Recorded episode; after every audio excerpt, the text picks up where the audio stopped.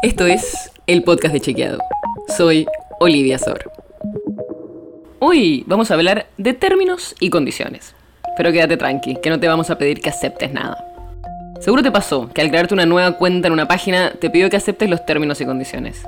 Y casi seguro los aceptaste sin leerlos para poder crearte la cuenta rápido y entrar a esa página o esa aplicación que querías usar. El tema es que analizar legalmente esto que hacemos todo el tiempo es bastante complicado porque deberíamos ser abogados. Pero vamos a intentar explicar más o menos cuán grave es aceptar los términos y condiciones sin leerlos. Para empezar, estos acuerdos que nos piden aceptar las páginas, aplicaciones o redes sociales están basados en el principio de libertad contractual. O sea, nosotros, que somos individuos libres y soberanos, resolvemos cómo nos relacionamos con los demás libremente. Por supuesto, también hay límites, no es que podemos firmar cualquier cosa, por más de que sea un contrato entre dos privados. Por ejemplo, por más que nuestro empleador nos quiera comprometer a una jornada laboral de 16 horas, ese contrato sería inválido o estaría violando los límites de la ley del contrato de trabajo. Pero más allá de esos límites, cuando aceptamos esos textos larguísimos sin leerlos, también estamos aceptando muchas cosas que ni siquiera sabemos. Por ejemplo, muchas redes sociales nos hacen ceder nuestros derechos de propiedad de las fotos o videos que subimos a esa aplicación.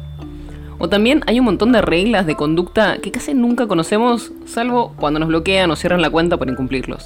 También, generalmente, autorizamos a que recopilen nuestros datos personales y les den distintos usos, desde entrenar sus algoritmos en reconocimiento facial hasta leer nuestros mensajes privados para vender nuestros perfiles a comerciantes de datos. Pero aceptar todo eso así nomás genera varias consecuencias. Te puedo contar al menos tres importantes. La primera es que estás permitiendo que vendan tus datos. Y así contribuís a ese sistema basado en la publicidad súper direccionada y no fomentar proyectos de Internet que desarrollen otras formas. Y esto, que tal vez es una decisión más ética, influye claramente en la segunda consecuencia que te iba a contar. Generar perfiles altamente detallados sobre qué consumimos o qué sitios visitamos, pero también datos más sensibles, como gustos sexuales o políticos. Y no siempre podemos controlar qué se hace con esos datos.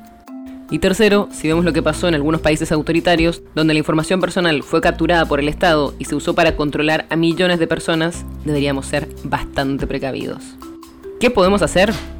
La verdad es muy difícil para los gobiernos controlar estos términos y condiciones que aceptamos porque generalmente son empresas de otros países que a veces ni siquiera tienen representantes en donde vivimos.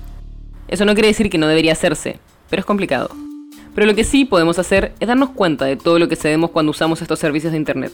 Limitar o dejar de usar los servicios o aplicaciones con los que no nos sintamos cómodos al usar y buscar alternativas, como pueden ser los programas de software libre que generalmente son más benévolos con nuestros datos. La nota sobre la que se basa este episodio fue escrita por Ramiro Álvarez Ugarte. Si quieres saber más sobre esto y otros temas, entra a chequeado.com o seguinos en las redes. El podcast de Chequeado es un espacio en el que de lunes a viernes te contamos qué de lo que escuchaste o circuló es verdadero o falso. Y te traemos datos para que puedas entender mejor las noticias.